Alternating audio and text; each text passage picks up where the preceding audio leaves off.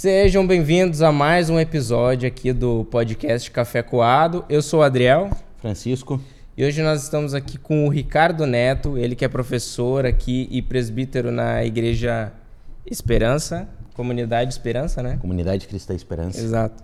E hoje a gente vai estar tá falando aqui sobre Nicolas Zizendorf, a pedido do pessoal aí que teve uns comentários aí no YouTube. A gente deu uma estudada, chamou alguém que deu uma estudada um pouco mais forte aqui, né? Tá tudo bem, Ricardo? Como é que tá, tu tá, tá, cara? Tá tudo bem, graças a Deus. Tudo indo. Tá certo. Então já vamos passar pro, pro assunto. É, eu separei aqui uns pontos do, do Nicolas. O nome dele era Nikolaus Ludwig Heinzgraf von Zinzendorf und Pontendorf. É um nomezinho grandinho, bom. né? Ele nasceu em 26 de maio de 1700. Ele foi um reformador religioso do pietismo e líder da igreja Morávia. Né? Ô, Ricardo, quer falar um pouco sobre a infância dele? Como é que foi assim, a infância? É, o Zinzendorf, como você falou, ele nasceu em maio de 1700, né, logo no início do, do século XVIII. E ele nasceu numa família aristocrata. Desculpa, aristocrata. aristocrata. Sim, sim. E essa família, uma família nobre, de posses, é até interessante se notar isso, porque recentemente nós fizemos vários estudos na nossa, na nossa igreja a respeito de grandes avivalistas, grandes homens de Deus, e normalmente eles vinham de família bem, bem, bem pobre, com, com poucos recursos, diferentemente de Zinzendorf, vem de uma família que tinha bastante recursos, bastante terras. E diz Zinzendorf em seu diário que aos quatro anos de idade ele já tinha assumido um compromisso com Deus. Aos quatro anos ele já tinha se entregado ao Senhor e assumiu, assumiu um compromisso com Deus de viver para eles, uhum. aos quatro anos. Sim. E o pai dele, o pai de Zendorf, morreu logo após o, o parto, né, né? o seu nascimento, seis é. semanas. Seis semanas. Zendorf tinha seis semanas quando o pai dele morreu. Mas mesmo antes de morrer, ainda no leito de morte, o pai de Zendorf pega ele, pega aquela criança e dedica ao Senhor, dedica ao trabalho do Senhor. Uhum. E a, a, a mãe de Zendorf teve um segundo casamento, uhum. o que levou o filho dela a ser criado pela avó. E ah, essa avó, sim. de origem pietista, da igreja luterana, teve uma influência muito grande na vida de Zendorf, na sua vida espiritual, no seu compromisso, sim. no seu compromisso é, com Deus. Mas Zendorf era um pietista também? É, de início ele era um pietista, pela influência da avó, né? e porque também aos 10 anos de idade, ele, essa escola que ele foi estudar, uma cidade chamada Halle, também na, na, na atual Alemanha, é, essa escola era uma escola pietista. Entendi. Então ele foi educado dentro dos princípios pietistas. Okay. De princípio ele até na escola ele ele não gosta muito da rigidez da, da, da, da maneira de se educar na escola, mas Sim. com o passar do tempo ele vai começando a admirar aquilo ali e isso tem forte influência na vida Sim. dele. Ô, Ricardo, o, o, pietismo não tem a ver com o puritanismo.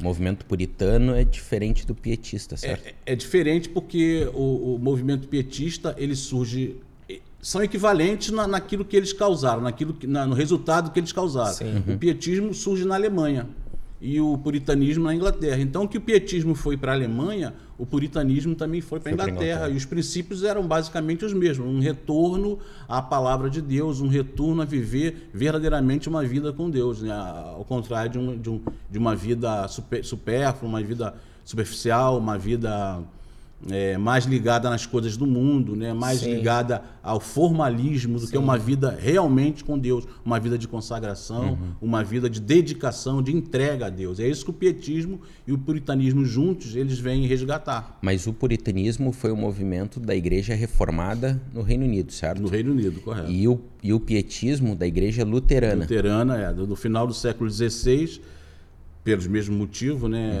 Uhum. Alguns membros da igreja luterana começam a se ver insatisfeitos com os rumos que a igreja tinha tomado e dão início a esse movimento pietista. E, como eu expliquei, é um movimento de retorno ao verdadeiro evangelho, à verdadeira palavra okay. de Deus. E por conta da localização da, do nascimento de Zinzendorf e também da sua vida, o movimento pietista estava ali muito próximo, né? Porque a igreja luterana tinha um vínculo um, ou uma expressão muito forte no território alemão e é mais ou menos ali por essas regiões que, que se dá a vida e, e o desenrolar da vida de Zinzendorf. Exatamente. O Zinzendorf ele nasceu na, na, na, uma cidade chamada Dresden, na Saxônia, né? Que existe até hoje. Uhum. E é uma, uma, uma região no leste da Alemanha. Né? E como é, o, reformador, o reformador, né? Lutero, né? é daquela região da Alemanha também, a influência é muito grande okay. do, do luteranismo e do pietismo. Sim. E aí, então, estavas a falar que ah, ele teve ali a infância dele, passou com a avó dele, né? É, também nessa situação de, de estudar em uma escola pietista, né? E após ali a, esse, esse período da infância dele, ele já teve assim meio que um é, um envolvimento com a igreja. Como é que foi assim? Sim, é, Sim, tu, tu falei, falaste que desde o início, desde, desde, desde criança, quatro, ele, ele, diz que assumiu um compromisso com o senhor desde quatro anos. Exato. E aos 10 anos ele vai estudar nessa escola. Sim. E é interessante que ele estudou lá dos 10 aos 15 anos, mais ou menos. E já nesse período, ainda muito novo, até uhum. brincava ontem com a minha filha, parece que as crianças na, daquela época tinham eram precoces. Uhum. Ele já muito novo, ele criou uma sociedade, inclusive, com outros, é, é, é, colegas. outros jovens, colegas crentes, né? Ele criou uma sociedade chamada Grão de Mostarda. mostarda. E essa sociedade Grão de Mostarda, no entender deles, tinha a função de evangelizar todo mundo. Ah, uma né? referência é, ao reino dos céus. É uma reino dos céus, que surge pequeno, que é uma coisa pequena uhum. e se expande, né? E sim, cresce. Sim. E é interessante que já aos 10, 12 anos ele já cria essa sociedade com os amigos dele, né? Lá nessa escola né? de origem pietista, que é a sociedade grão de mostarda. Sim, sim. Aí com isso já, já nasce aquela vontade de fazer missões, né? De, de enviar pessoas sim, e tudo mais. Sim. De falar da palavra de Deus para o mundo, no Exatamente. caso. Né? Essa, esse era o, o princípio né, da, dessa sociedade. E, mas a família do, a família do, do, do Zizendorf é, não queria inicialmente que ele se dedicasse a isso. Uhum. A intenção da família dele é que ele fosse um advogado. Uhum. Que ele se, fosse advogado para ser um funcionário público. Na verdade, assim como o restante da família dele foi. E a intenção da família, da avó dele, inclusive, era essa: de que ele fizesse direito. O que ele fez, direito, foi para Universidade de Wittenberg, a mesma onde estudou Lutero, Lutero uhum. e, e, começou a fazer direito né, com 16 anos. Era, era com 16 anos ele começa a fazer direito e faz eh, direito e, e inclusive vai trabalhar como funcionário público. Uhum. Então inicialmente era isso, né? Só que depois a vida dele toma um outro rumo. Sim, sim, sim. Que foi com, quando, quando teve uma perseguição né, aos cristãos. É. é antes disso, é, é, precisamos entender como se dá essa virada na, na, na, vida de Zendorf. Sim. Ele vai a uma exposição de arte né, em Düsseldorf e nessa exposição ele vê o quadro chamado Esse Homo, né, que mostra o sofrimento de Jesus Cristo. E nesse quadro tinha uma frase, né? Fiz tudo isso por ti, mais ou menos isso. Fiz tudo Sim. isso por ti. O que tu fazes por mim? Uhum. E ali ele sentiu que, apesar daquilo tudo que ele achava que fazia, na verdade ele não fazia nada. Uhum. E foi um grande despertamento espiritual Sim. que ele teve nessa época. Foi com essa, com essa frase. Ele decidiu, a partir dali, realmente fazer alguma coisa para o reino de Deus, fazer alguma coisa para E ele Cristo. tinha quantos anos? Olha, é, eu acredito que ele tinha cerca de 20 e poucos anos. Sim. Tinha 20 e poucos anos, porque ele terminou a faculdade de Direito em 1719, né? com uhum. 19 anos, e logo após ele tem essa experiência é, na visão do quadro, na, quando ele vê o quadro lá nessa exposição, com, com aqueles dizeres que nós já falamos. Eu queria fazer uma correção aqui. Eu falei inicialmente que o movimento pietista tinha surgido no final do século XVI, mas está errado, é no final do século XVII. 17. O movimento petista surge dentro da Igreja Luterana. Ah, ok. okay. Que foi mais ou menos o período também do puritanismo, não foi? É, século XVII. É, mais ou menos o mesmo período. Movimentos uh, parecidos e que aconteceram próximos. É. Né? É, e pós isto, é, esse, essa inscrição do quadro, que ele se sentiu tocado, qual, qual foi a atitude que ele tomou? Ele, ele retorna né, para pra as terras dele e Lá chegando, já havia um grupo de refugiados de cristãos moravianos. Uhum. Que, na verdade, os primeiros refugiados chegaram na terra dele, terra essa que ele comprou da própria avó, e os primeiros grupos de refugiados moravianos chegaram lá e ele não estava presente. Quem recebeu foi os, os, os empregados dele, né? Uhum, Mas quando ele chega, imediatamente ele recebe passa até morar nessa, nessa, nessa área de terra que ele dedicou, ele reservou para os refugiados e passa a morar junto com os refugiados. E dali começa né, a surgir é, a igreja mora, a igreja, essa igreja que ele foi líder, veio, uhum. veio, veio a ser líder depois. Sim, sim. Mas então ele, ele ingressa no ensino superior aos 16, conclui 16. com 19 com o curso 19. de direito. Sim. Ali pelos 20, 21, 22, ele tem essa experiência, a viagem, vê os dizeres no quadro, retorna então para sua cidade. E quando ele retorna é que há um grupo de cristãos que fogem da região que é a atual República Tcheca. República Tcheca. Mas fogem, que era a região da Morávia, certo? Sim. Que era Boêmia. Boêmia e Morávia. E Morávia, ok.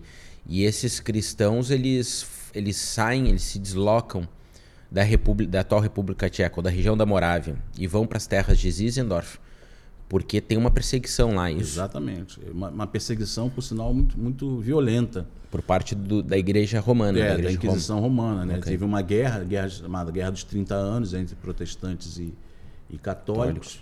E os católicos assumem aquela região da Morávia e Boêmia, uhum. apesar de serem minoria ali, mas eles assumem a região e começa uma perseguição muito violenta é, com mortes uhum. E uma série de coisas. E, e, e naquela época, conta-se que mais ou menos 35 mil pessoas fugiram né, da região, se refugiando em outras regiões. Por conta e, da perseguição, Por conta da perseguição. E parte desses refugiados vão se instalar exatamente, principalmente os de fala alemã, uhum. vão se instalar é, principalmente nas terras do, do Conde Zindendorf. Okay.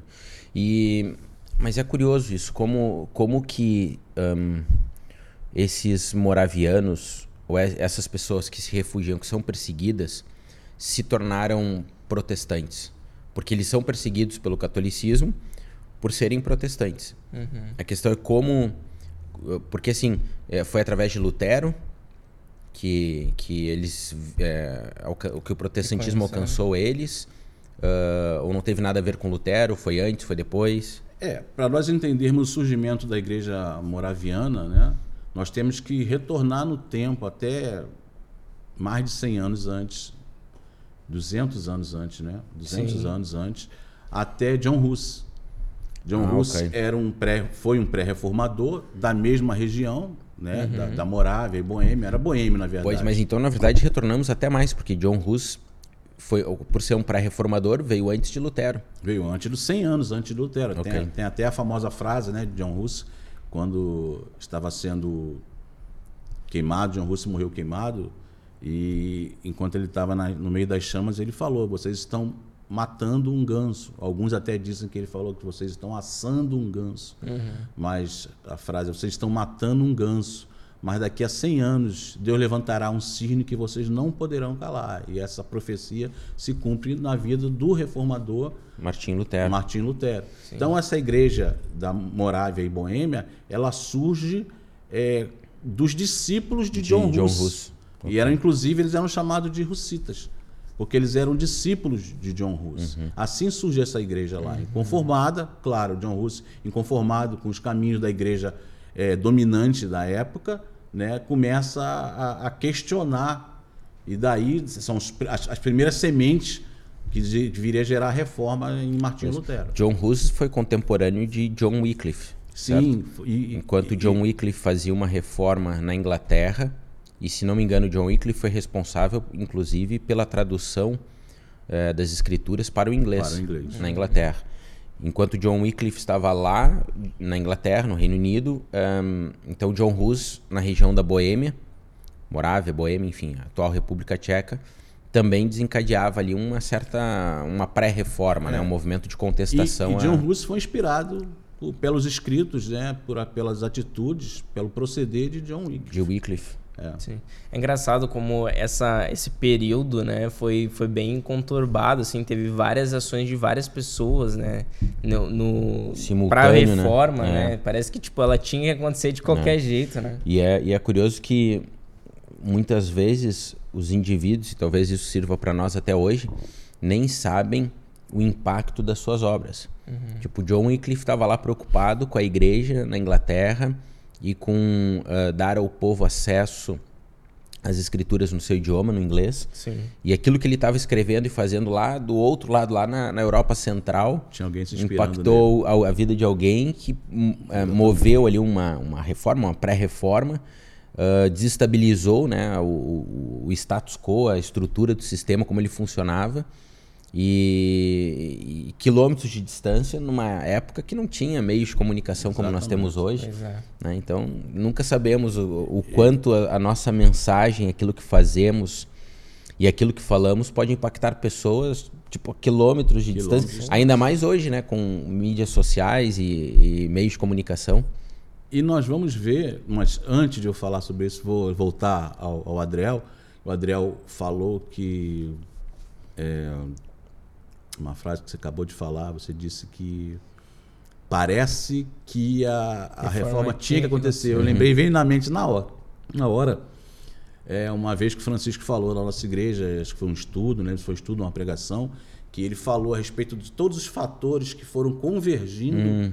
Para que acontecesse realmente uma reforma. reforma. Então é muito interessante. Né? Como é que Deus é. guia a história, como é que Deus Sim. tem controle. Eu lembro disso foram a diversidade de elementos que um, se harmonizaram num determinado período que ajudaram a proteger Lutero. Né? Uhum, então, Exatamente. disputa a transição do papado, imperadores na Alemanha, os governadores políticos. Enfim, é uma, é uma, é uma história longa, mas tipo, tudo assim coadunou naquele exato momento, naquele período, de forma que a igreja até esqueceu um pouco assim uh, Lutero e, e, não, não o perseguiu, e ele uhum. também conseguiu encontrar proteção.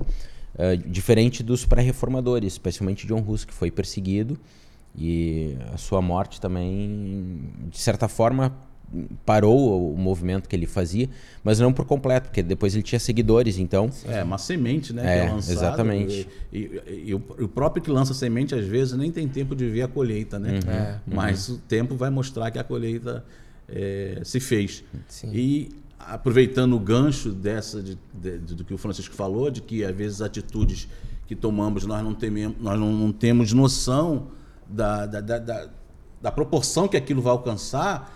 E voltando à vida de, de dos moravianos, uhum. é, eu abro um parênteses aqui para falar de John Wesley, uhum. que foi um grande avivalista na Inglaterra, no Reino Unido, né? e que Deus fez grandes obras Sim. através da vida de John Wesley mas que o próprio John Wesley não se julgava um verdadeiro cristão até um momento de encontro com os moravianos. Uhum. Ele estava viajando né, da, do Reino Unido para a América, né, para a América do Norte, e nessa viagem ele encontra os irmãos moravianos. Sim, no barco. E, no né? barco. Né? Depois, eu, depois eu, vou, eu vou até ler o que ele escreveu no diário dele, Sim. mas por hora vamos dar uma passagem rápida. Okay. Ele encontra e no momento da viagem o mar se levanta e o navio parece que vai naufragar. E John Wesley fica apavorado, com medo de morrer, e olha para os moravianos e vê a tranquilidade deles, né? E chega a conversar com eles e, e pergunta a eles: vocês não têm medo de morrer? O está se levantar, todo mundo gritando, morrendo de medo aqui, e vocês não têm medo? Eles falam, não, graças a Deus nós não temos medo da morte, não. É. E John Wesley falou, mas e as crianças e as mulheres que vocês estão levando nessa viagem, elas não, elas não têm medo, as crianças não têm medo, as mulheres não têm medo? Uh, os moravianos falam, não, nossas mulheres, nossas crianças, nossas famílias é, aprenderam a não temer a morte. Uhum. Nós confiamos em Deus e não tememos a morte. Sim. E a partir dali, John Wesley, ele começa a questionar a sua fé. E ele sim, escreve sim. no seu diário, olha, é eu fui eu fui pregar para os índios na América do Norte para tentar salvá-lo. Mas e a mim? Quem salvará? Ah, sim, sim. É, nós, nós tivemos um episódio sobre. sobre nós gravamos sobre, Wesley. John Wesley e nós tratamos esse, Mas é muito dessa bom passagem. Isso, sim, sim. É muito, muito interessante. Depois eu vou ler aqui, né? Porque uhum. é um uhum. trecho um tanto quanto grande. Sim, sim. Vou ler um trecho para você do que, que ele escreveu no diário dele a respeito uhum. dos moravianos. Desse momento, desse, desse encontro momento, com ele. Desse encontro sim, sim, sim. E, e aí, voltando para a situação, os moravianos, então, é, era um grupo que seguiam, vamos dizer assim, os preceitos estabelecidos pelo John Hus, isso? Isso, exatamente. Isso. E aí uh, começaram a fugir por causa dessa, dessa perseguição, sim. E, Eles... e, e, vão para a Alemanha, saem da região da, da, da Morávia e Boêmia, é, é vão para a Alemanha. Pertinho, pois, né? pois, é. a, a Saxônia, onde é, vivia né, o, o Zizendorf, é, faz fronteira ali, se eu não me engano, uhum. com com essa, essa região da Alemanha, região uhum. leste da Alemanha, né? Então, eles começaram a fugir para lá, para pra, as terras do, do, conde. E o conde recebe-os lá e eles começam a, a, a cultuar o Senhor, mas pelo fato de serem muitos refugiados, há entre eles várias correntes de pensamento teológico. Uhum. É, várias correntes de pensamento teológico que geram um certo conflito.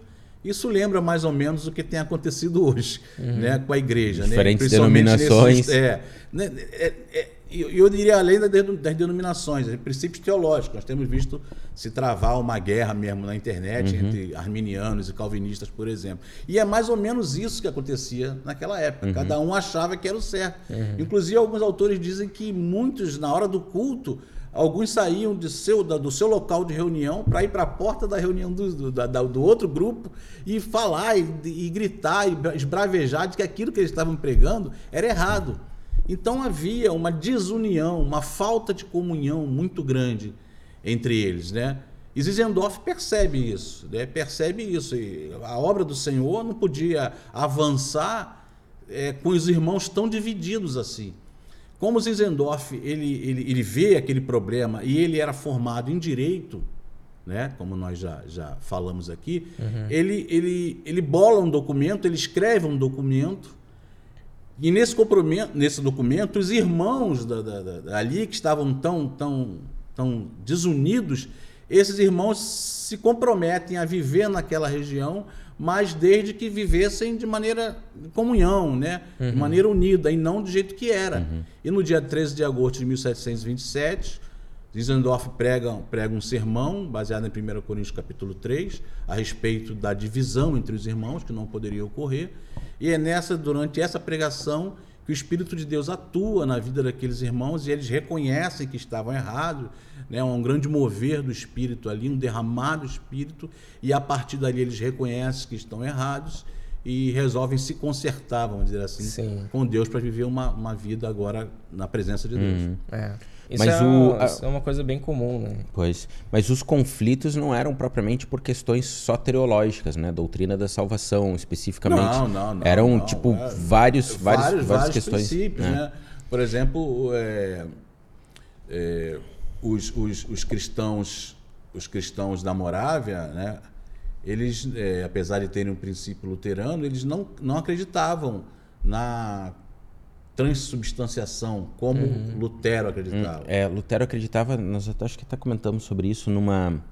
Fizemos, fiz, é, fizemos um, um, episódio aqui sobre Jonathan Edwards e um dos pontos que Jonathan Edwards foi é, que motivou o desligamento dele como pastor da igreja dele foi em relação à ceia, né? E ele colocou lá alguns critérios.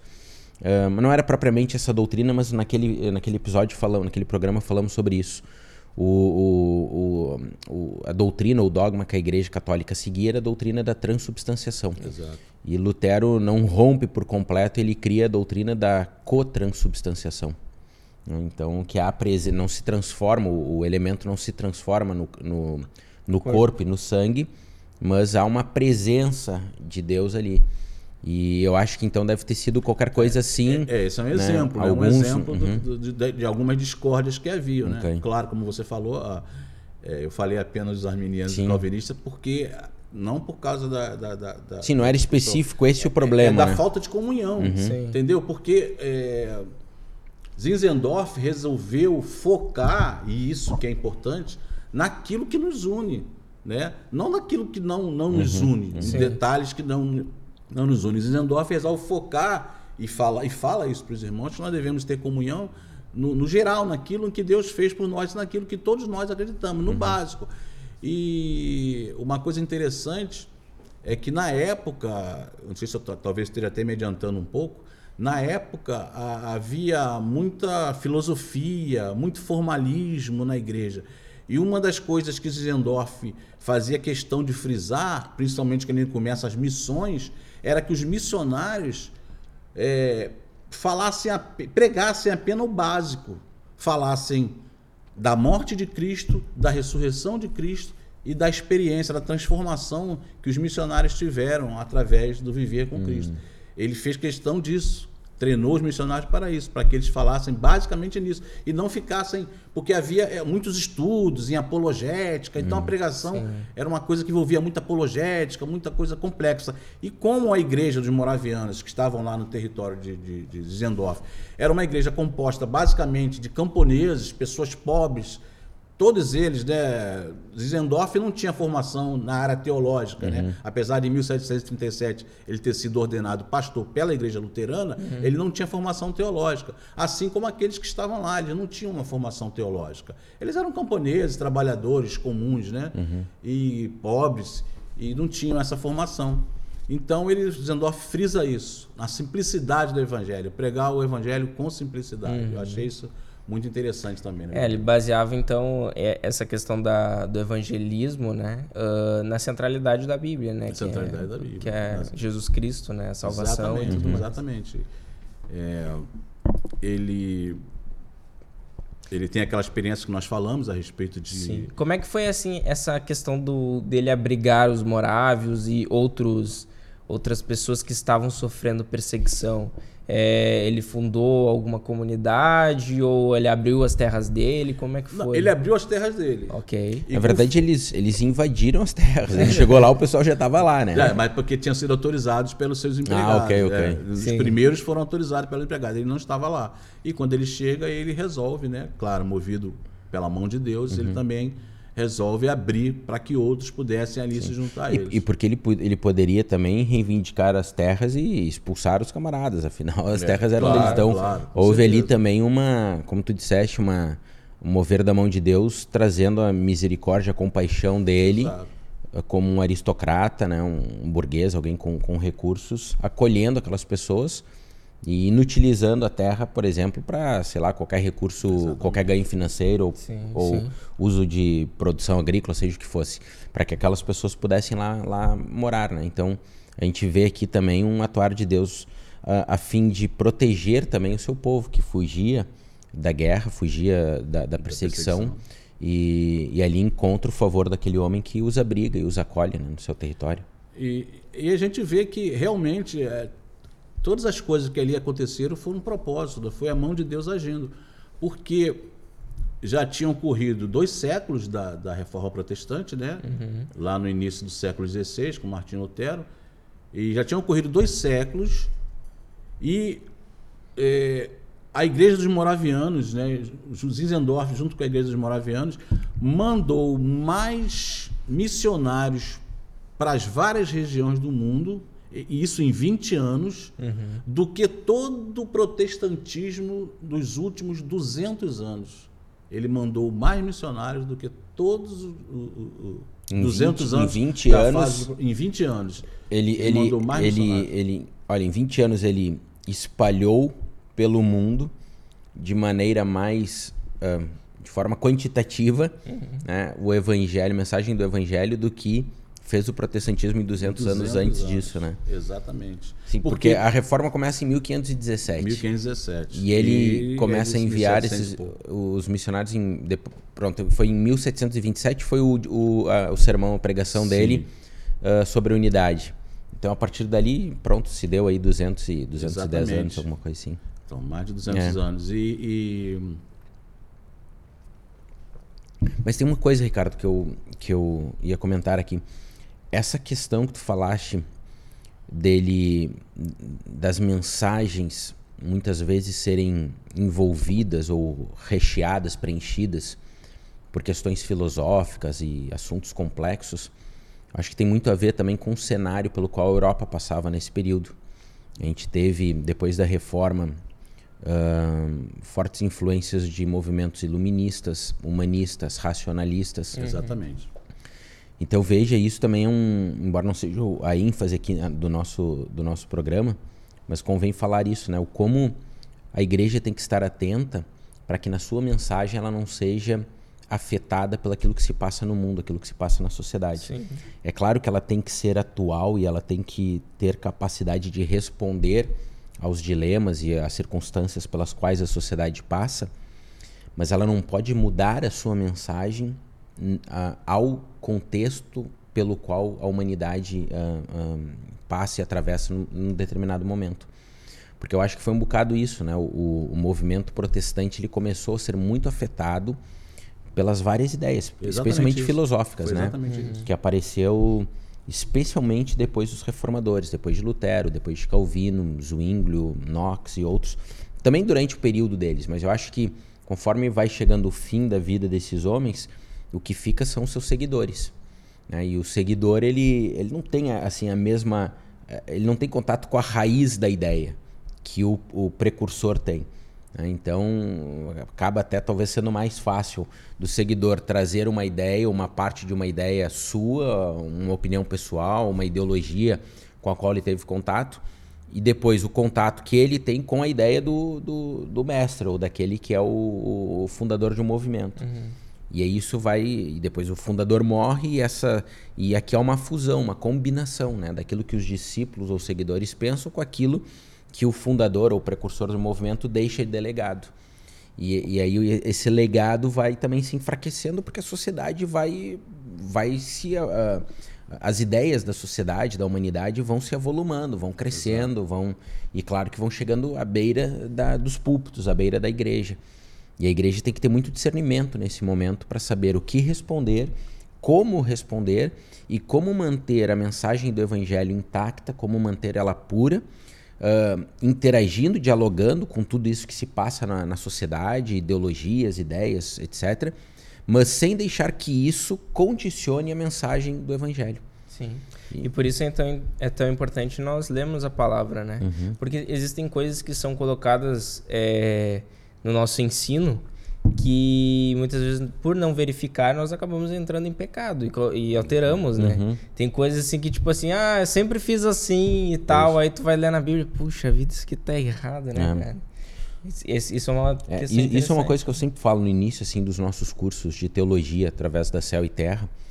Um, eu sempre, primeira aula eu sempre falo, olha, vocês vão se preparem para uma quebra de paradigmas. Paradigmas serão rompidos. Porque quando nós começamos a estudar né, de maneira sistematizada as escrituras, através da teologia, muitas vezes nós vamos nos deparar com isso. Que nos ensinaram ou falaram coisas, muitas vezes nos ensinam e falam coisas boas e que estão orientadas pela Bíblia, mas muitas vezes não, é, é, pura tradição, é um conceito que nasceu numa denominação, numa igreja, que não tem base bíblica e isso vai rapidamente se propagando uhum. e chega até nós.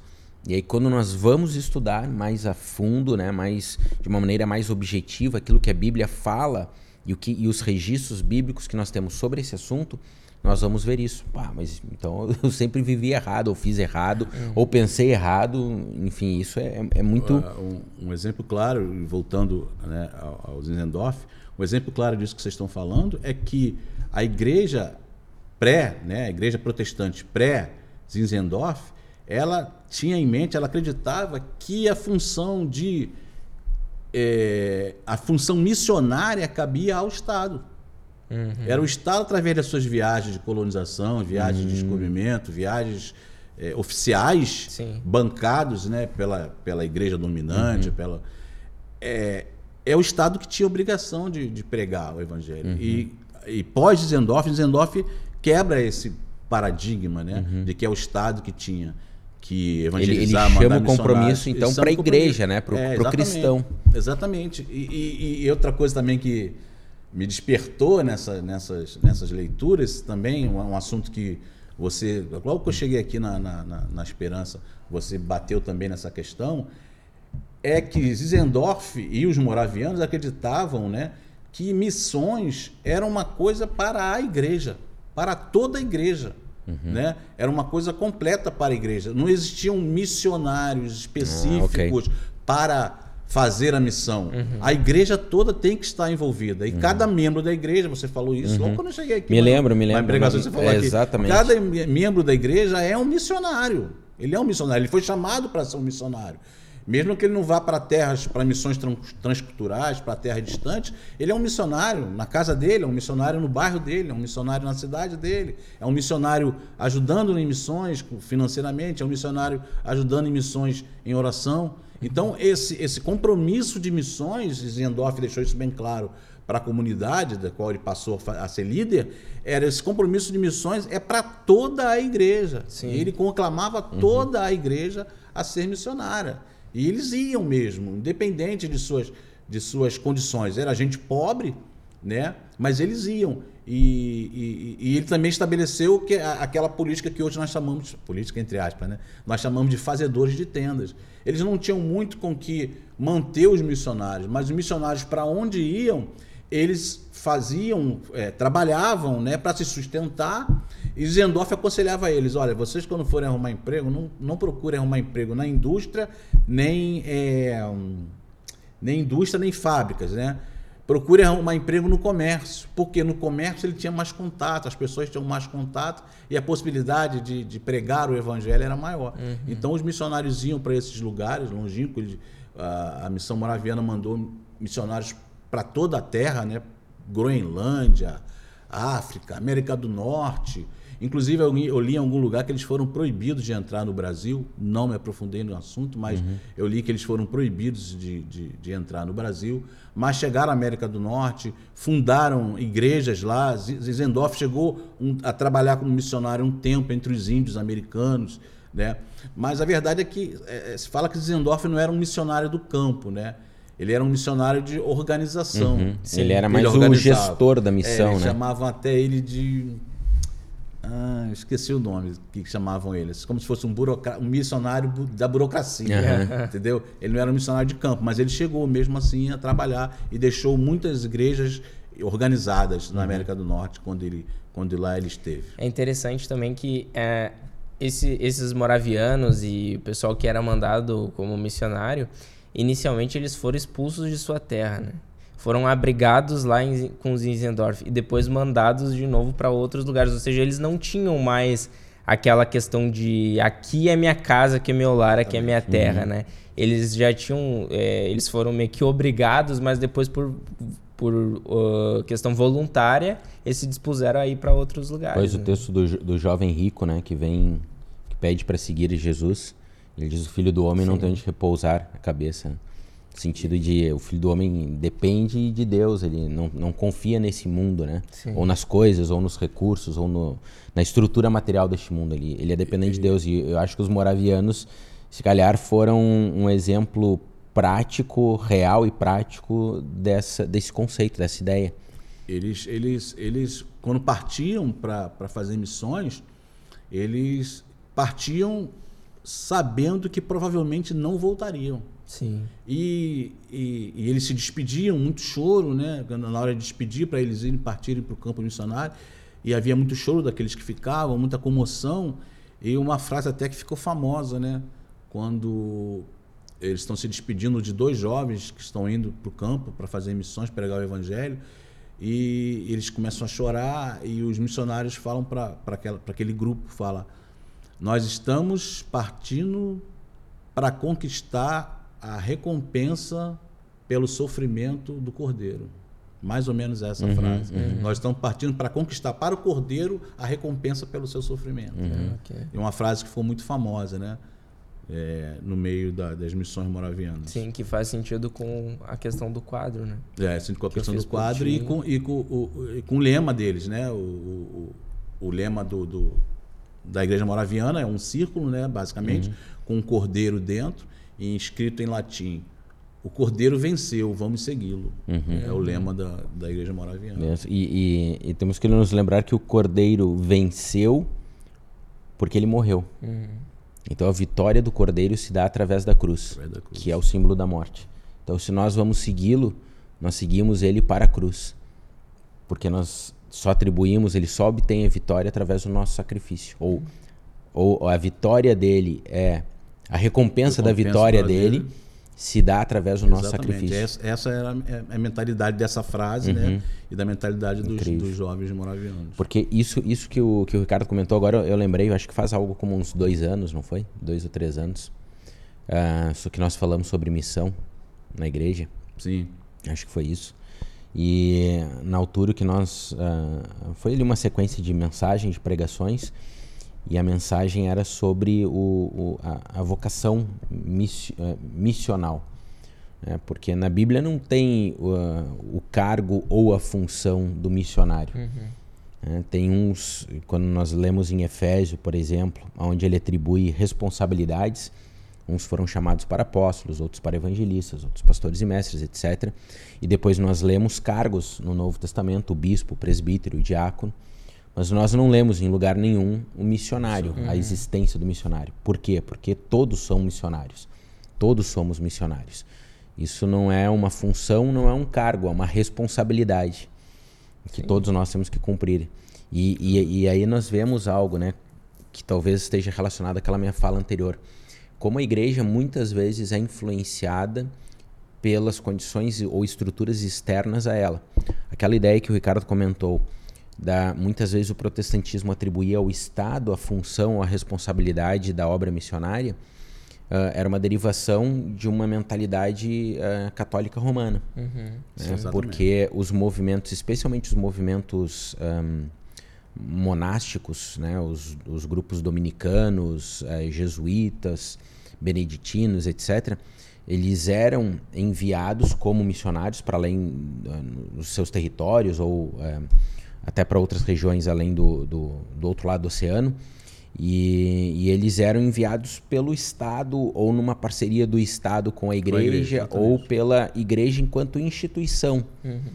Né? Então havia sempre uma força política, uma força econômica por trás que financiava, que organizava, que promovia essas viagens missionárias. É, e o protestantismo, de alguma forma, pelo menos nos seus períodos iniciais, parece ter absorvido essa ideia. Então, a, aqui é mais um fator extremamente importante, né? Qual é o nosso, a nossa baliza, qual é o nosso parâmetro? É a Bíblia. Não é a, as estruturas políticas que estão ao nosso redor que nós vemos. Essas estruturas muitas vezes são boas e são respeitadas e têm que ser respeitadas, mas não são uh, as estruturas que definem a obra missionária, a obra que nós temos que realizar como missionários de Deus e nem a mensagem do Evangelho. O que define a nossa prática e o cumprimento do nosso chamado, da nossa missão, é a própria palavra de Deus. Uhum. E nós temos que estar orientados para isso, temos que olhar para isso continuamente. É muito fácil a igreja se distrair, olhar para o lado, ver, ou para fora, né? E ver aquilo que está sendo feito, ou ensinado, ou propagado, e dizer, ah, vamos fazer igual, ou vamos uhum. seguir esse mesmo caminho. E por vezes isso afeta o, o cumprimento dos planos de Deus. Sim. Mas também nós vemos algo a mais aqui, como Deus zela pela sua igreja. Ainda que todo um movimento, nesse caso o movimento protestante, não tenha visto ou não tenha percebido uh, a sua responsabilidade missional, Deus levantou um homem num determinado período que cumpriu isso e que fez com que a igreja em si, a igreja que eu digo corpo de Cristo, né? Aqueles que se professavam, que professavam serem seguidores de Jesus, se tornaram grandes missionários. E o, o despertamento também do, do Zinzendorf para missões e da igreja que ele, que ele conduzia, né? Foi quando ele esteve numa festa de coroação do rei da Dinamarca. Ele foi nessa festa, e lá nessa festa tinha dois cristãos da Groenlândia e mais um cristão, acho que era um negro, não lembro de qual região no momento.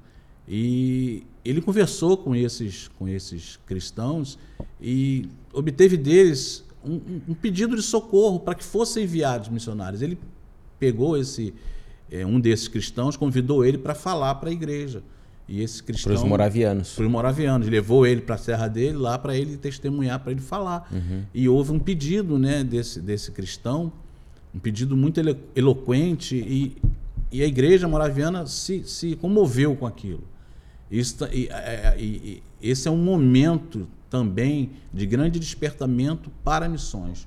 Né, que eles entenderam a necessidade de realmente mandar missionários, mandar homens e mulheres de Deus para pregar o evangelho pelo mundo. Mas é curioso, Ricardo, aqui que eles, eles só conseguem organizar esse movimento missionário quando a igreja se une. Né? Porque, Exatamente. veja bem, primeiro teve aquela, aquele conflito todo doutrinário, teológico, que estavam os caras indo um para a porta da, da, da congregação do outro, xingando, brigando, uma loucura. Mas ele teve que estabelecer a unidade entre o corpo de Cristo, né? E, e, ele estabelecendo essa unidade, então depois disso é que vem esses, Exatamente. Um, esses eventos todos. Né? É, eu vejo assim, eu vejo que, que hoje em dia nada é diferente. Sim. Porque o básico sempre foi e sempre será uhum, esse. Uhum. É, a comunhão entre os irmãos, isso é um, é um mandamento de Deus, é uma ordem de Deus. Então as coisas só começam a funcionar quando nós nos voltamos para os princípios de Deus. Entendeu? Então, numa igreja onde há divisão, onde há discórdia, onde não há comunhão, não tem como Deus operar ali. Uhum. Por isso que o, salmo, o, salmo, o, salmista diz: onde há comunhão, ali o Senhor dando a bênção e a vida para sempre. Uhum. Comunhão é um aspecto fundamental. E tem um outro aspecto também que marcou o, os moravianos. Né? Eles, é, Zizendorf dividiu, fez dois grupos né, de, de, de, de pessoas. Eram 24 homens e 24 mulheres fez um grupo de 48 pessoas, 24 homens e 24 mulheres. Uhum. E um homem e uma mulher ficava orando. Eles oravam é, constantemente. E eles ficavam se revezando, ficavam se revezando em oração. Né? Cada casal, vamos dizer assim, orava durante uma hora no dia. Depois vinha o outro, orava mais uma hora, o outro até completar as 24 horas. Uhum. E esse, essa oração durou, sabe quanto tempo? Hum. 120 anos ininterruptos de oração. Nossa. Como, um, como um, um, relógio de oração que a gente é, costuma fazer é, nas igrejas. Exatamente, chamam isso de relógio de oração. Relógio de oração, né? É. Que a gente faz tipo um dia inteiro, assim, exatamente. pessoas. Só e que eles oração... organizaram um relógio de oração de, 120, de um... 120 anos. Pessoas Fogo. iam nascendo, iam crescendo e iam é, com aquele hábito da oração. Então, comunhão uhum. é o básico, oração, né? E vida com Deus.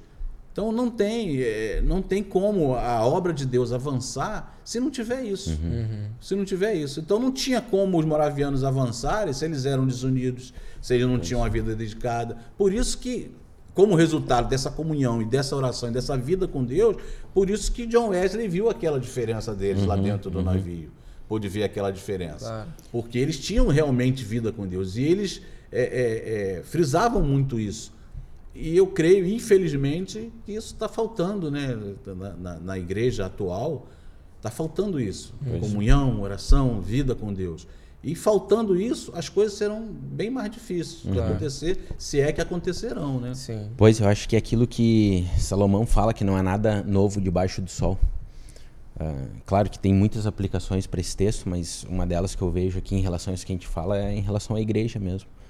Porque nós vamos ver que a igreja até hoje, um, 500 anos depois, 500 e tal anos depois da reforma, ou depois do, do início do movimento protestante, tem esses mesmos problemas, conflitos, divisão, uh, um vai para a porta do outro. Eu sei que tem lugares, e, e já me contaram relatos no Brasil disso, uhum. tipo um camarada com uma, sei lá, fazer seu culto na sua igreja e o outro do outro lado da rua coloca as colunas, as caixas de som para fora na igreja. É, não só isso, dentro da própria igreja. Pois, e depois tem, tem o, o Sim, dentro, né? De pessoas se levantarem e falar, eu não concordo com isso por causa disso, disso uhum. e disso e, e ter Pronto, confusão e causa, dentro da Exatamente.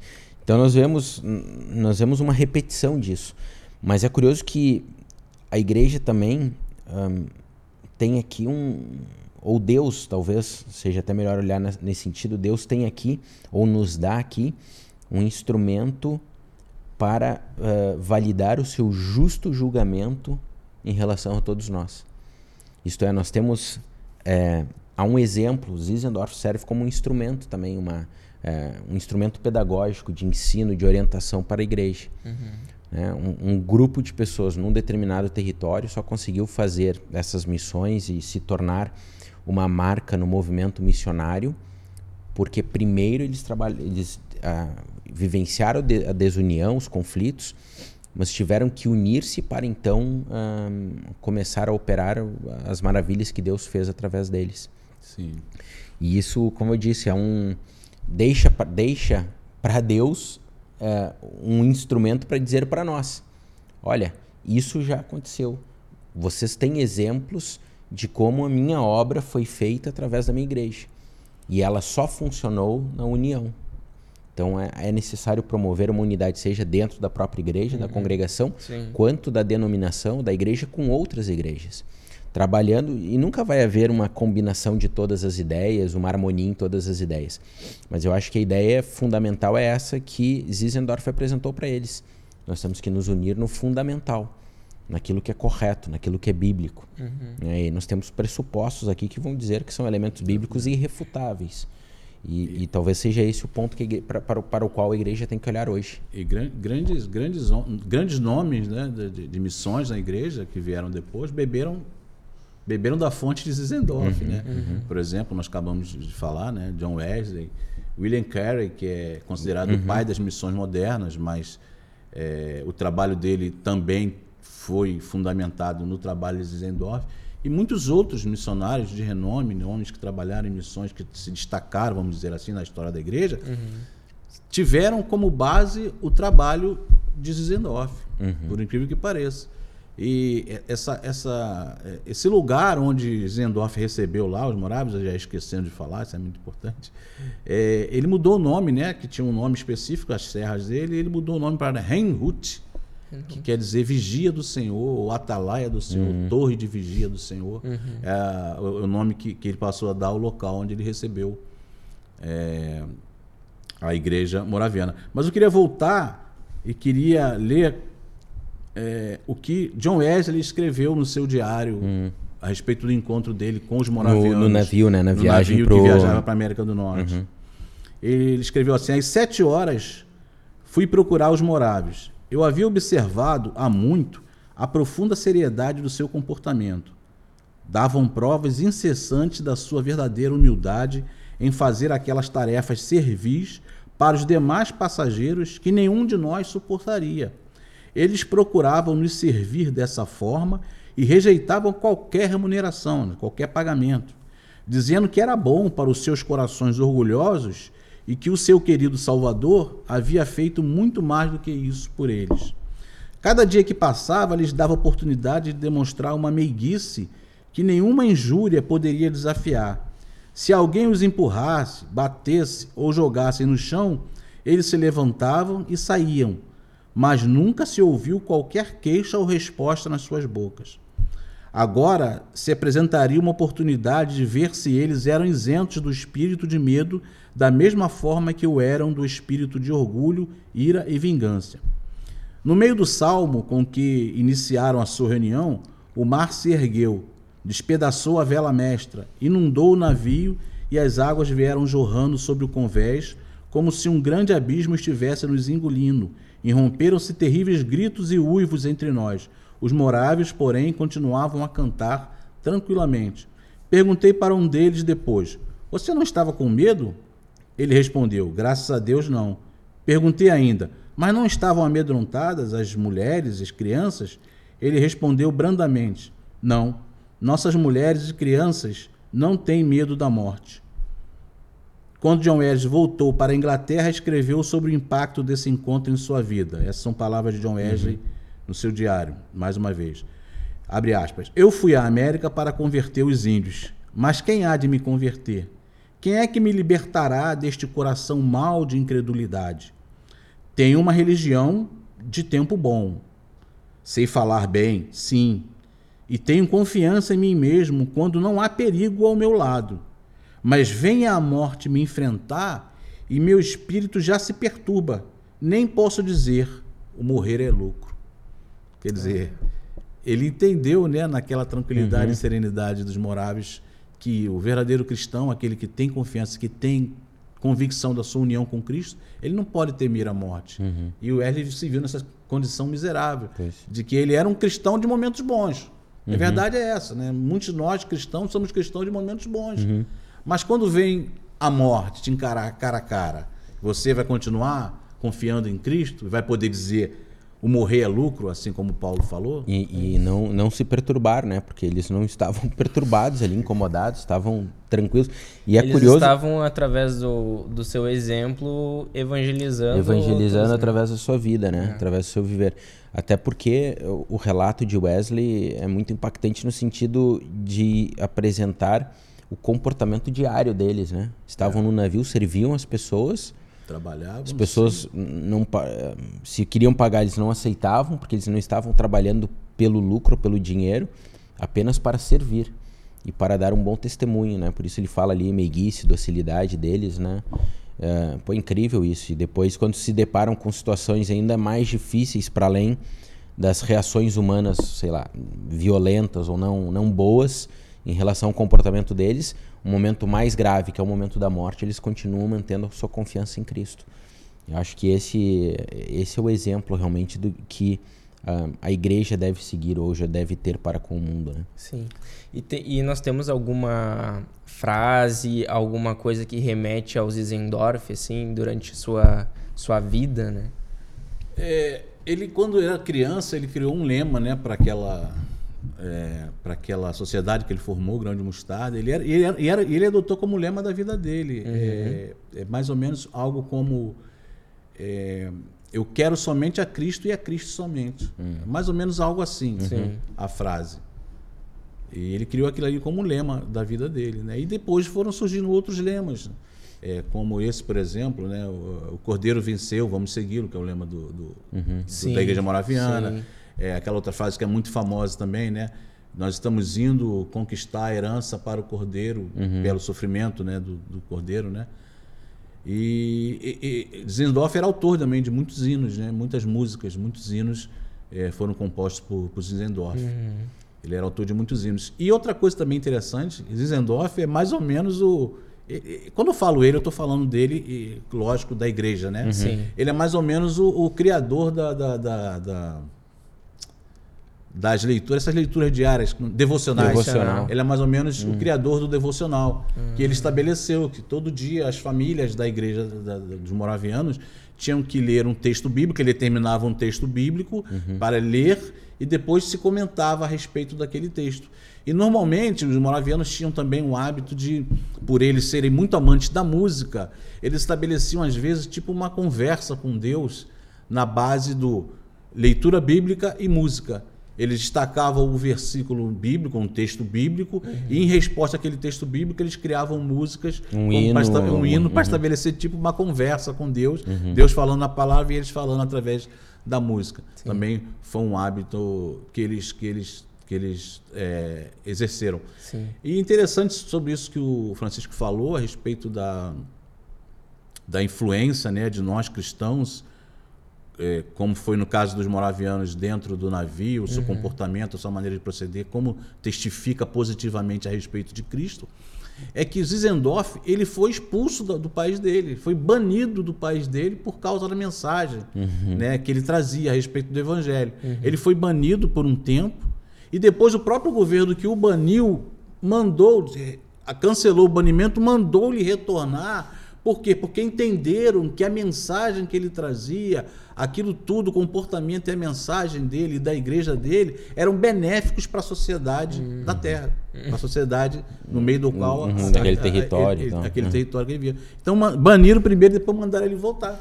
Quer dizer, são coisas que nós, acho que nós almejamos, né? Uhum.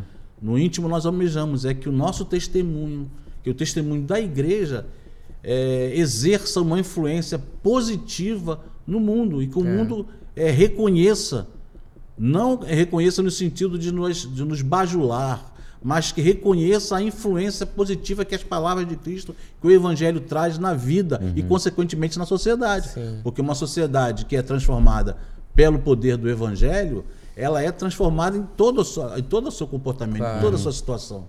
Né? Isso é fato. Sim. Então, isso também eu creio que é uma coisa que nós almejamos muito. É que o evangelho em nós gere pessoas, gerem grupos, igrejas que possam influenciar de maneira a trazer luz para onde só há trevas. Uhum. É. E eu acho que isso é possível, tenho certeza que isso é possível mediante o nosso, a, a nossa renúncia pessoal, o nosso sacrifício pessoal. Porque eu estava pensando aqui enquanto falavas, né? Esse, um, esse comportamento, essa atitude dos moráveis no navio é uma atitude de renúncia. Tem que se dedicar a servir as pessoas e não descansar ou fazer qualquer outra coisa durante a viagem. Tem que uh, calar a sua alma diante das ofensas ou qualquer desafio que as pessoas coloquem, ou colocaram nesse caso, né? Uh, em relação aos moravianos. E há, inclusive, muitos relatos de ações, de, de atitudes da, dos missionários moravianos. Tem um, eu me lembro de uma certa vez eu li um, um relato de um jovem rapaz que uh, foi falar com o Zizendorf, ele era, ele era morávio, né, da, da igreja moraviana, e foi falar com ele pedindo, tem, se eu não me engano, ele, ele queria ir para a Groenlândia. Queria anunciar o evangelho para os uh, Inuits ou Esquimós, Esquimós. enfim, esquimó, enfim, algum povo da, da região do Ártico, etc. É, povo indígena né, do Ártico. E, e Zizendorf disse para ele: não há problema, podes ir, só que tu sabes que nós não enviamos sustento, o missionário tem que trabalhar né, na, na, naquela condição que tu falaste antes, o termo que nós usamos, fazedor de tenda. Fazedor vai, de tenda. vai anunciar o evangelho e um, vai também prover o seu próprio sustento. E ele disse: Sim, eu sei, não há problema. Entretanto, a única coisa que eu peço Nossa, é um par, um par de sapatos, porque eu não tenho sapatos para ir para aquela região. E Zizendorf disse para ele: Não há problema, amanhã levarei até a tua casa os sapatos e depois então segues para a missão. E, e, diz a história de que quando Zizendorf chegou lá de manhã, no dia seguinte, de manhã cedo, já não havia, o rapaz já não estava em é, casa. E havia um bilhete dizendo: não pude esperar pelos sapatos. É, assim, vou parafrasear, né? não me lembro Sim. exatamente o bilhete, mas ele dizia: um, aqueles que perecem ou a alma daqueles que sofrem não tem tempo para esperar até que o sapato chegue até mim ou qualquer coisa assim. uhum. assim. E ele então partiu sem os sapatos mesmo, do jeito que ele é. estava. Mas aí nós vemos aqui tanto um anseio pelo cumprimento do propósito de Deus e, e fazer cumprir a missão de Deus, como também um sacrifício, porque ele não esperou aquilo que poderia lhe dar conforto, que seria nesse caso um sapato, para fazer a obra. Ele foi do jeito que estava, né? Sim. Do jeito que estava. É, e, isso é, me parece assim que era uma marca dos moravianos, daquele grupo de cristãos. É, era, era a sua vida e a sua relação com os outros era uma relação e era uma vida sujeita a, a atos sacrificiais. Não havia aqui uma, uma imposição da sua vontade, uma, uh, um, o desejo de é, mostrar-se, de, de ocupar espaços ou cargos ou funções na sociedade. Muito pelo contrário, havia um anseio de sujeitar-se, de humilhar-se para que Cristo fosse exaltado através do comportamento deles. Sim. O próprio Zinzendorf, ele, ele, como eu já falei anteriormente, ele, ele, ele foi trabalhar como era desejo uhum. de sua família. Se formou em direito e foi trabalhar. Mas ele largou o emprego, largou o emprego para se dedicar à obra do Senhor. Missionária, né? E se tornou como um dos camponeses, porque até o dinheiro que ele tinha foi gasto todo uhum. na obra do Senhor. Ele se tornou como um dos, um dos camponeses também. E eu me lembrei de algo agora, Ricardo, tu falaste antes, né? Eles. É, a orientação é de que eles não procurassem empregos na, em fábricas ou na indústria, é, em linhas de é. produção, é. porque eles ficariam, e isso está muito, muito relacionado com a Revolução Industrial, né? O camarada ficava na linha de produção, parado naquele posto de trabalho, fazendo aquela tarefa sem falar com ninguém. E hoje nós temos um conceito que é uh, missões através de negócios ou negócios para missões, em que uh, pessoas vão especialmente para países em que há forte perseguição ao cristianismo e entram nesses países com visto de trabalho, pra, ou para fazer negócio, ou para fazer, ou para empreender, ou mesmo para trabalhar em empresas multinacionais, etc. Uhum. Só que o objetivo não é ir para lá como um, ou empresário ou um funcionário de uma grande empresa para ganhar dinheiro. Isso é uma consequência quando ocorre. O objetivo é ir para esses países como missionário. Mas diante da impossibilidade de entrar nesses países por causa da perseguição e das políticas do Estado, especialmente quando o Estado está alinhado com um, com grupos religiosos que um, não, não permitem a mensagem do evangelho. Então, uma estratégia é: pronto, eu entro como um funcionário, com visto de trabalho. E isso, na verdade, não é novo, não é um conceito novo. O Zizendorf já fazia isso, porque quando dizia para o camarada: olha, vai e procura, por exemplo, o comércio, Exatamente. que é uma área em que tu vai, uh, vais trabalhar uh, interagindo com Sim, pessoas e aqui encontrando a oportunidade, então, de anunciar o evangelho, seja no testemunho, seja em palavras, não deixa de ser uma missão através dos negócios, né? Ou através e, do trabalho. Ele usava a palavra exatamente que tu usou, né? nas, nas indústrias, fábricas, é, o cristão ficava muito é, restrito. Eles usavam essa palavra. Vocês vão ficar muito restrito aquilo uhum. ali. Você tem que procurar emprego é no comércio. Vocês vão ter contato com muita gente, poderá falar com muita gente. Uhum. Muito é. bom. Muito Inclusive bom. também tem a história, né, do, do, do dos missionários é, moravianos que se venderam. Ah, os irmãos, os né? Irmãos Eram os irmãos moravianos. É, os irmãos moravianos. E eles, essa história, agora eu não vou me lembrar se era uma ilha no Oceano Índico ou no Oceano Pacífico, mas havia uma ilha que era de propriedade de um, se não me engano, de um britânico muito rico. E ele tinha escravos. Parece que ele tinha 13 mil escravos nessa uhum. ilha. Uh, trabalhavam para ele na agricultura e coisa assim.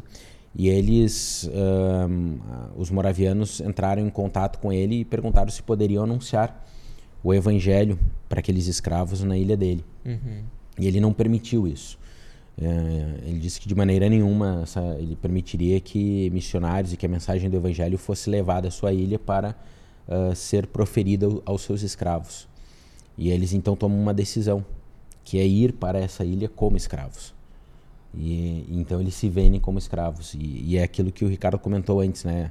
Diz a, o relato histórico de que a despedida foi extremamente emocionante, porque se os moravianos naturalmente tinham a tendência de muitas vezes não voltarem para casa, porque lançavam-se em territórios um, perigosos, uh, onde havia perseguição ao evangelho, oposição ao evangelho, e muitas vezes distantes de casa.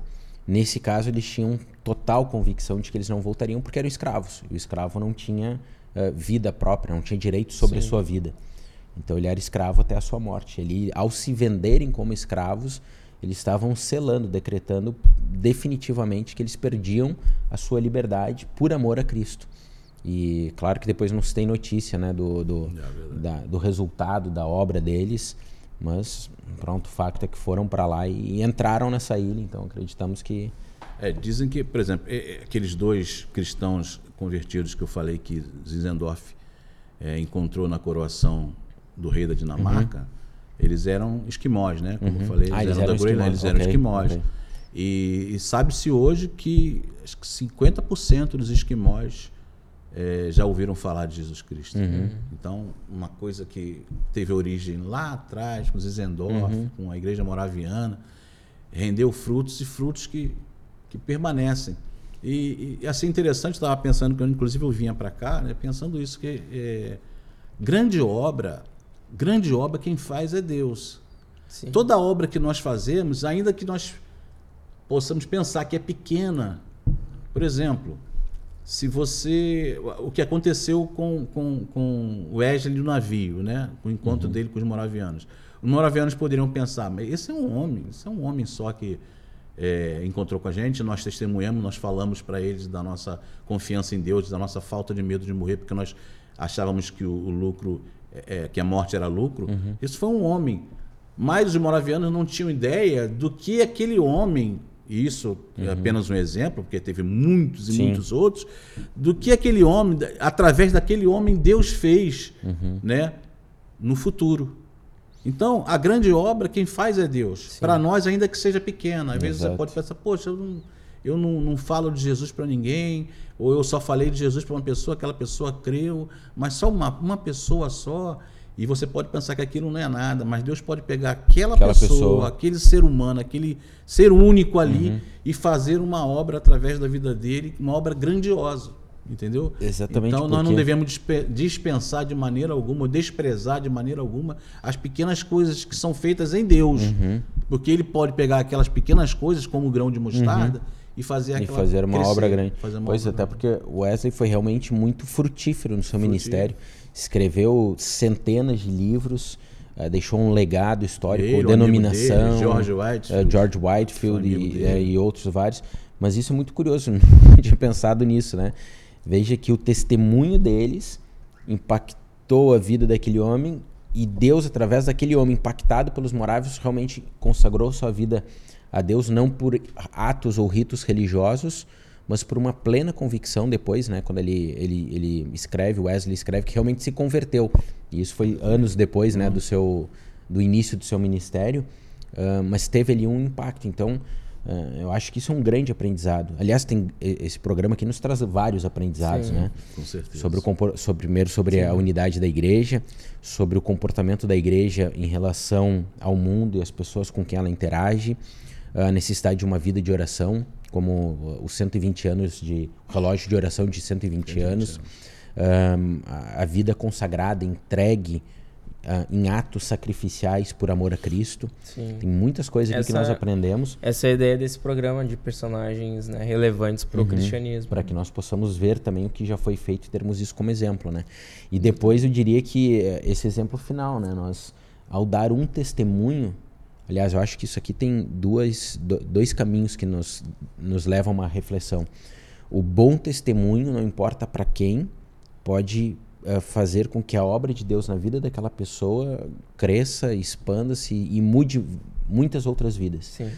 Mas ao mesmo tempo, o mau testemunho pode Exatamente. prejudicar imenso uh, aquilo que Deus poderia trabalhar e fazer no coração Sim, de uma pessoa exatamente. através de nós. Eu creio que a obra de Deus, Deus sempre vai levar a cabo adiante aquilo que Ele quer fazer na vida de qualquer um.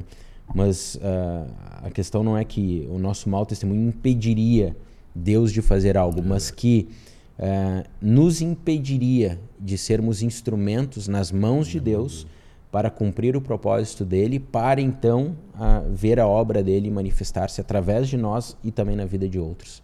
Tá certo. Então tá, antes da gente finalizar, Chico, tu quer falar um pouquinho sobre o Ministério Céu e Terra e a livraria? Boa, a gente tem a Céu e Terra é uma organização na região do Porto que apoia o nosso programa.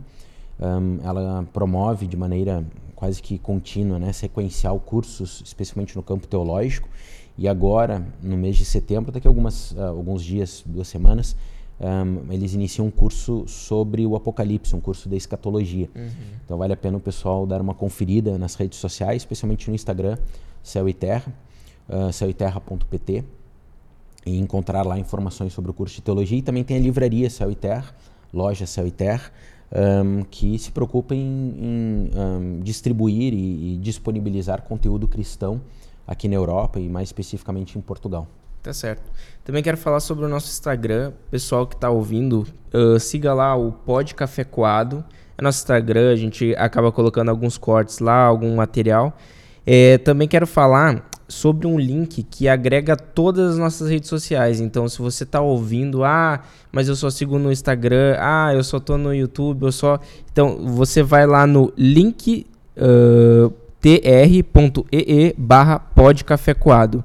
É, link é linktr.ee barra podcafecoado. Lá vai ter todas as nossas redes sociais, você pode seguir por lá. Uh, pessoal que está no Spotify, que está no seu agregador de, de podcasts, vai lá no YouTube, se subscreve no nosso canal. É, e, o, e o contrário também, pessoal que está olhando no YouTube, vai pro, pro Spotify, bota para seguir lá para você ter sempre, uh, se manter sempre atualizado sobre os nossos vídeos novos. É, Ricardo, quero agradecer muito pela tua contribuição. Eu que agradeço. Foi, foi, foi de grande ajuda aqui, contribuiu muito, assim, para principalmente para a parte histórica aqui do, do Nicolas Zizendorf, uhum. né? E fica convidado aí para próximos aí que, que a gente for gravar, gravar junto com a gente. Gravar um programa do William Carey, o pai das missões Sim. modernas. Deus é, fazer também. Eu fico feliz de poder participar. Muito bom. E acima da participação é uma torcida, né? Para que não só esse podcast sobre a vida de um homem específico chamado Zinzendorf, mas todos os, os programas que forem feitos baseados na vida desses homens e mulheres também, né? uhum. que tiveram um forte compromisso, uma forte comunhão com Deus, que sirvam para nossa edificação, porque estudar o assunto, é, ler sobre o assunto, me edificou muito. Uhum. E eu espero que as pessoas que veem também é, esse podcast possam ser edificados, que uhum. possa fazer diferença. Uhum. E não seja apenas uma coisa que, como se diz na linguagem popular, entre por um lado do ouvido e sai pelo outro, uhum. mas que entre no nosso coração e fique que nós tomamos, tomemos posições definidas para que nós possamos ser bênção na mão de Deus para outras pessoas também. Amém. Amém. Muito bom. Chico, nosso lema? Café coado, porque nós filtramos pela palavra aquilo que consumimos. Exatamente. Hoje filtramos as palavras de, do Zizendorf. Né? Através do Ricardo. Exatamente. pela palavra de Deus. Exatamente. Muito Amém. Bom. Então, fiquem com Deus. Deus abençoe vocês e até o próximo episódio. Tchau, pessoal.